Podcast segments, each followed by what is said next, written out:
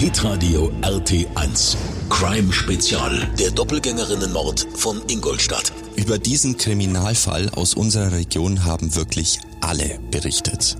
Nicht nur in Bayern, sondern bundesweit und sogar in den USA, Großbritannien oder Frankreich haben große Zeitungen getitelt Doppelgängerinnenmord in Ingolstadt. Da soll eine junge Frau geplant haben, unterzutauchen. Sie soll auf Social Media eine Frau gesucht haben, die aussieht wie sie, um sie dann umzubringen und selbst zu verschwinden. So soll das 2022 in Ingolstadt passiert sein, glaubt die Staatsanwaltschaft. Die hat deswegen Anklage erhoben. Bei mir im Studio ist heute RT1 News-Chefin Franziska Megele. Hi, grüß dich.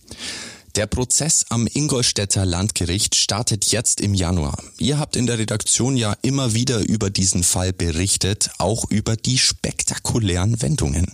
Für mich ist es eine echt unglaubliche, verzwickte Geschichte. Wenn ich spontan überlege, ich würde untertauchen wollen, dann würde ich mir vermutlich einfach ein Ticket ans Ende der Welt kaufen und meine sieben Sachen packen. Ja, es klingt wirklich schon fast filmreif und möglicherweise können wir tatsächlich auch irgendwann eine Doku drüber sehen. Denn anscheinend stehen die Dokumentarfilmer und mindestens ein großer Streamingdienst schon Schlange und wollen eben genau diese Filmrechte. Dann nimm uns doch mal mit ganz an den Anfang. Da sah es ja zuerst nach einer völlig anderen Geschichte aus. Wie ging das los? Ja, eigentlich geht das Ganze los mit einer Vermisstensuche. Das ist ein Dienstag, genauer gesagt der 16. August 2022. Da machen sich die Eltern einer jungen Ingolstädterin Sorgen, denn die Tochter ist vor zwei Wochen aus Ingolstadt vorübergehend zu ihnen nach München gezogen. Das berichtet damals die Bildzeitung, wohl nach einem Familienstreit. Sie wollte eigentlich ihre Post abholen, taucht aber nicht auf. Die Eltern sollen dann nach Ingolstadt gefahren sein und sollen mehr zufällig spät abends gegen 23 Uhr den Mercedes ihrer Tochter in der Peißerstraße entdeckt haben. Das muss man sich so vorstellen. Das ist an der Donau und an der B13. Da sind etliche Wohnhäuser. Da ist ein Spielplatz. Da ist viel Grün. Und da sehen die Eltern das Auto. Ja, und dann gellen Schreie durch die Nacht. Das berichten später Zeugen. Auf der Rückbank liegt nämlich eine Tote. Die hat lange dunkle Haare. Sie ist schwerst verletzt. Offenbar ist es die vermisste Tochter. Zeugen rufen die Polizei, während die Eltern versuchen, panisch die Scheibe einzuschlagen. Die sind anscheinend völlig außer sich. Der Notarzt kann dann nur noch den Tod der jungen Frau feststellen. Ja, und später wird der Rechtsmediziner feststellen, dass sie mit fast 60 Messerstichen wirklich brutal erstochen wurde. Und dann kommen Details ans Licht, die diesen Fall völlig anders darstellen. Ja, ganz genau. Und das dauert wirklich nur wenige Stunden. Erstmal scheinen einige Dinge völlig klar. Die junge Frau ist die vermisste Ingolstädterin. Sie ist tot, sie ist umgebracht worden. Die Eltern glauben, ihre Tochter ist tot. Und auch die Ermittler gehen erstmal davon aus, dass die Halterin des Autos wohl eben auch in dem Fahrzeug liegt. Und so starten dann die Ermittlungen wegen eines Tötungsdelikts, weil augenscheinlich ja die 23-jährige Kosmetikerin tot im Auto liegt. Aber dann kommt die Wende? Ja, man liest es ja immer wieder und Oft klingt schon fast banal, wenn die Polizei schreibt, man ermittelt in alle Richtungen. Das heißt, ja, man sieht erstmal das, was vor einem liegt. Man muss aber auch davon ausgehen, da kann eine ganz andere Geschichte drin stecken. Im Polizeibericht steht damals Tötungsdelikt, also Kriminalpolizei, Mordkommission. In so einem Fall wird natürlich vor Ort ermittelt. Da wird der Tatort weiträumig abgesperrt. Die Polizei arbeitet damals mit so einem mannshohen Sichtschutz, damit die Spurensicherung dann auch tagsüber ungehindert arbeiten kann. Der Leichnam der getöteten Frau geht natürlich in die Rechtsmedizin zur Untersuchung. Ja, und spätestens da spricht die Polizei damals von massiven Zweifeln an der Identität der jungen Frau. Da wird dann auch ein DNA-Abgleich gemacht und Innerhalb von Stunden stellt sich raus, die Tote ist in Wahrheit eine Beauty-Bloggerin aus Baden-Württemberg und eben nicht die vermutete Ingolstädterin. Und genau da wird aus einem Mord dieses Planungskonstrukt, nenne ich es jetzt einfach mal. Und da müssen die Ermittler vermutlich auch erstmal gestaunt haben.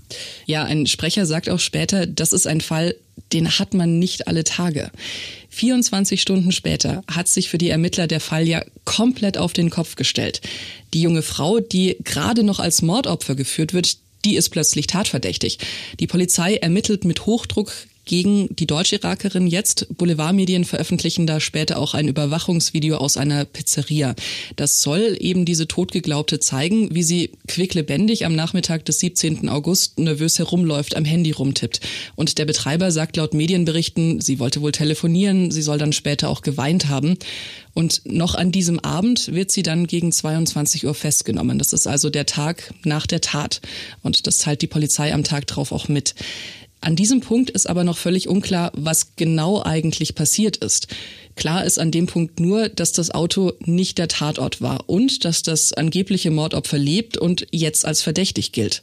Ermittelt wird jetzt auch gegen einen mutmaßlichen Komplizen, einen damals 23-Jährigen aus dem Kosovo. Auch er wird in dieser Nacht noch festgenommen. Für beide wird dann ein Haftbefehl wegen Totschlags erlassen und Daraus wird wenige Monate später der Vorwurf Mord aus niederen Beweggründen. Parallel läuft damals auch die Suche nach der Tatwaffe. Da sind rund 100 Polizisten im Einsatz, die allein die Umgebung durchsuchen, die in der Donau tauchen. Gefunden werden damals Messer und spitze Gegenstände. Und da war dann wahrscheinlich auch die Tatwaffe mit dabei, oder? Ja, das wissen wir bis jetzt noch nicht. Da haben sich die Ermittler immer bedeckt gehalten. Und klar, darum wird es sicherlich auch im Prozess gehen, der jetzt am Ingolstädter Landgericht startet. Da werden dann über Monate hinweg alle Details dieses Falls aufgerollt gerade bei so einem Fall, in dem von Anfang an offenbar nichts ist, so wie es erstmal scheint, da müssen die Ermittler natürlich immer ganz genau und präzise vorgehen um dann eben am Ende zweifelsfrei nachweisen zu können, so oder eben so ist es passiert. Und da sind wir uns aufgrund von diesen und diesen Beweisen dann sicher. Also innerhalb von wenigen Tagen eine komplette Wendung in den Ermittlungen. Wenn wir jetzt einen Schritt zurückgehen, wie glauben die Ermittler denn, dass die Angeklagte ihre Doppelgängerin gefunden haben könnte? Ja, sie werfen der Angeklagten vor, dass sie auf Instagram gezielt nach jungen Frauen gesucht hat, die ihr ähnlich sehen. Also sie hat da wohl gescrollt nach dunklen langen Haaren, einer ähnlichen Figur, einem ähnlichen Gesicht, einer ähnlichen Hautfarbe und sie soll dann auch mehrere Frauen kontaktiert haben. Unter anderem eine 23-jährige algerische Beauty-Bloggerin, die in Heilbronn wohnt. Dabei auch der Vorwurf, erst kontaktiert ein Fake-Account das spätere Opfer, gibt sich als lokale Rapperin aus, bietet einen Job in einem Musikvideo an. Die junge Frau ist aber wohl misstrauisch und geht nicht drauf ein und dann kommt ein weiteres Modelangebot, offenbar von einem anderen Account. Eine Kosmetikerin suchte angeblich ein Model und offenbar war das das tödliche Angebot. Laut ihrer Familie hat die 23-Jährige erst noch gezögert und ist dann aber doch drauf eingegangen. Da wird ein Treffen für den 16. August vereinbart und an diesem Tag liegt sie dann abends tot in einem Auto in Ingolstadt. Das heißt, die junge Frau war eigentlich ein Zufallsopfer. Also so wie sie es jetzt vor dem Prozess darstellt, nach allem, was wir wissen, wohl ja. Aber auch das wird vor Gericht Thema sein. Das spätere Opfer ist zu dem Zeitpunkt 23 Jahre alt. Sie lebt in Deutschland, ihre Familie in Algerien. Auf Fotos sieht man da so eine selbstbewusste junge Frau mit langen dunklen Haaren, einem verschmitzten Lächeln. Sie ist schick geschminkt, posiert natürlich als Beautybloggerin für die Kamera. Ihre Familie hat ein Jahr nach ihrem Tod mit Journalisten gesprochen. Ihre Mutter sagt dem Business Insider, sie hat ihre Tochter schon Jahre nicht persönlich gesehen. Erst zehn Tage nach ihrem Tod hat sie wohl erst von der Tat erfahren. Und die jüngere Schwester erzählt, es habe sie wohl sehr getroffen, dass sie vom Tod ihrer Schwester in den sozialen Medien erfahren hat. Aber was mich jetzt noch beschäftigt, ist die Tatsache, dass das Opfer aus einem ganz anderen Bundesland kommt. Der Zusammenhang ist ja eigentlich nur, dass sie der Angeklagten ähnlich sieht. Wie kommt jetzt also diese Frau aus dem Landkreis Heilbronn tot in ein Auto mitten in Ingolstadt? Also die Bloggerin hat ja in der Nähe von Heilbronn gewohnt, in Eppingen. Das hat so gut 10.000 Einwohner. Das sind mit dem Auto über 200 Kilometer nach Ingolstadt. Ich habe mir das auf der Karte mal angeschaut. Man braucht schon fast drei Stunden über die Autobahn. Möglicherweise wurde das spätere Opfer daheim abgeholt. Die Ermittler waren sich relativ schnell sicher, dass das Auto in Ingolstadt nicht der Tatort war. Stattdessen im Verdacht ein Waldstück. Laut Heilbronner Stimme geht es da um ein Wäldchen rund 20 Autominuten von Eppingen entfernt. Das ist in der Nähe einer Reitanlage. Auf der anderen Waldseite ist ein Gästehaus. Es hat auch gute Rezensionen, ist sauber und gepflegt. Anscheinend hakt das WLAN manchmal. Da sind rundrum ganz viele Felder, da sind schmale Straßen. Vielleicht schien das abgelegen genug für ein Verbrechen. Das wissen wir nicht. Dort soll dann damals der 23-jährige Mitangeklagte das Opfer unter einem Vorwand aus dem Auto gelockt haben und dann niedergeschlagen haben. Und dann kommen die 56 Messerstiche in Brust, in Rücken, in den Hals, ins Gesicht. Wer dazu gestochen hat, das ist völlig unklar. Das Auto mit der Leiche wurde in der Nähe von Wohnhäusern gefunden. Das ist dicht bewohntes Gebiet. Auch im Bereich des Tatorts sind ja Straßen und rundherum teils Wohngebiete. Irgendwie heißt es für mich, es muss Zeugen geben für dieses Verbrechen. Das können wir noch nicht sagen. Wer was, wann, wie mitbekommen hat, das wird jetzt sicherlich eins nach dem anderen vor Gericht aufgearbeitet. Im Prozess sollen 190 Zeugen insgesamt gehört werden. Mit Sicherheit sind der Tatort und eben auch der Tathergang da ganz wichtige Themen. Denn klar, es muss geklärt werden, wer hat zugestochen? Wo ist das wirklich passiert? Wie lässt sich's beweisen? Und die quälende Frage, die sicher auch die Familie des Opfers umtreibt, warum? Du hast eben die 56 Messerstiche erwähnt. Andere Medien sprechen teilweise von einer bestialischen Tat. Wie kommt es denn dazu, dass man so jemanden umbringt? Ja, wie gesagt, das sind die zentralen Themen in so einem Prozess. Zu dem Stichwort sehr viele Messerstiche, das ist schon ein guter Punkt. Da gibt es auch einen Begriff dafür. Da sprechen Experten von einer Übertötung oder im Englischen vielleicht bekannter noch der Overkill. Also wenn ein Angreifer viel mehr Gewalt einsetzt, als er oder sie brauchen würde, um sein Opfer zu töten. Ich habe da auch mal mit einem Ex-Profiler gesprochen, einfach für so eine grundsätzliche Einschätzung. Der kann natürlich auch nur mutmaßen. Er sagt aber, es gibt für ihn drei Möglichkeiten. Zum einen ist es eine Gemeinschaftstat, dass also mehrere Personen angreifen. Da kann es dann auch darum gehen, dass alle sich sozusagen gleichermaßen schuldig machen. Es gibt eine emotionale Tat aus Angst, aus Frust oder aus Wut oder es gibt das Motiv, die Tat wie einen Ehrenmord aussehen zu lassen. Also um die Familienehre wiederherzustellen, zumindest angeblich. Aber nochmal, das sind ganz grundsätzliche Mutmaßungen. Da kommt es jetzt wirklich auf die Arbeit der Ermittler an, welches Motiv sie zumindest sagen, aufgedeckt zu haben und inwiefern sich das dann natürlich auch beweisen lässt. Was wissen wir denn da über die mutmaßliche Täterin? Was steht denn als Motiv im Raum? Die Ermittler gehen davon aus, es gab in der Familie wohl Probleme und Streitigkeiten.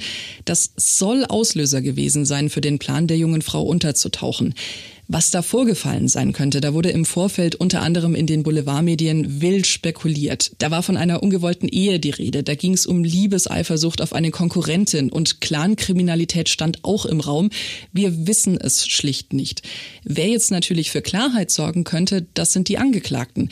Die haben sich zumindest jetzt im Vorfeld zu diesem Prozess aber noch nicht zu den Vorwürfen geäußert. Ich möchte das nochmal ganz kurz für mich sortieren, was da passiert sein soll. Also, eine junge Frau, gerade einmal 23 Jahre alt, will wohl untertauchen, möglicherweise wegen familiären Streitigkeiten.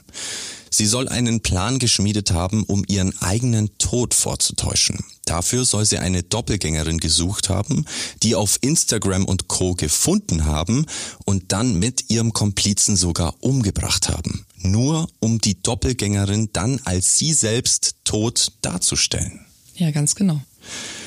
Jetzt ist es damit aber noch nicht getan. Es soll zusätzlich auch noch um Auftragsmord gehen. Und das wird sogar beiden Angeklagten vorgeworfen. Das heißt also, beide sollen versucht haben, Mörder anzuheuern. Ja, auch das soll sich dann im Lauf der Ermittlungen rausgestellt haben. Die Angeklagte soll schon einen Monat vor dem Mord versucht haben, einen Auftragskiller anzuheuern. Da sollen auch schon 5000 Euro Anzahlung geflossen sein. Das geplante Opfer, ein Bruder ihres Ex. Dieser Plan soll aber gescheitert sein. Und auch der mutmaßliche Komplize soll dann im Gefängnis aktiv geworden sein. Ihm wird vorgeworfen, er habe eine Liste mit Zeugen aufgeschrieben. Ein Mithäftling sollte die mitnehmen und fünf von 13 Personen töten. Da geht es entsprechend in beiden Fällen auch um Anstiftung zum Mord. Das alles, also die Anstiftung zum Mord und eben der Mordfall an sich, sind einzeln für sich schon sehr, sehr schwere Vorwürfe. Das Ganze muss doch unglaublich kompliziert und schwierig sein für die Ermittler nachzuweisen und zu rekonstruieren. Was erwartet uns denn da bei dem Prozess? Wenn wir uns das anschauen, August 2022 bis heute, das sind lange und umfangreiche Ermittlungen. Also da wurden sicherlich sehr viele Beweise gesammelt und es werden ja auch fast 200 Zeugen aussagen. Also die Ermittler werden sicher sehr genau darlegen, warum sie glauben, dass die Tat genau so passiert ist. Bislang sind 28 Prozesstage geplant. Ein Urteil könnte also im Mai fallen. Das hängt jetzt aber auch davon ab, wie der Prozess verläuft. Mit zum Beispiel schnellen, ausführlichen Geständnissen könnte es schneller gehen. Mit Ungereimtheiten, mit Anträgen und mit möglicherweise zusätzlichen Gutachten kann es aber natürlich auch deutlich länger gehen. Naja, und auch der Medienandrang dürfte groß sein. Es haben ja wirklich bundesweit Zeitungen, Fernsehsender, Radiosender und so weiter berichtet. Und dann hat der Fall wirklich auch international Wellen geschlagen. Das heißt auch für das Gericht, da ist eine ganz besondere Beobachtung da. Im Raum stehen für die Angeklagten bei einer Verurteilung lebenslange Haftstrafen. Danke dir, Franziska. Alle Infos, wie der Prozess losgeht und was sich da vor Gericht in den kommenden Wochen und Monaten herausstellt, hört ihr bei Hitradio RT1 im Radio und auch online zum Nachlesen auf rt1.de.